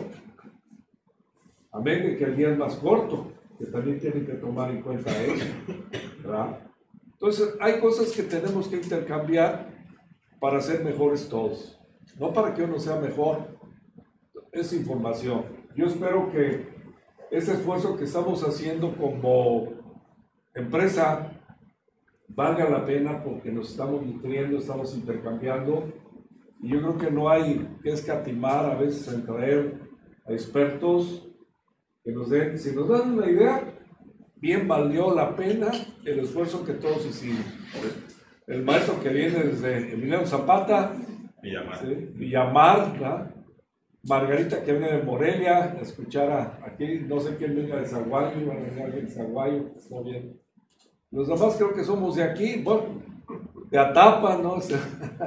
La hermana república de Atapa, este, de San Rafael Atapa, ¿no? Este, aguacateros, zarzamoreros, técnicos, la gran mayoría.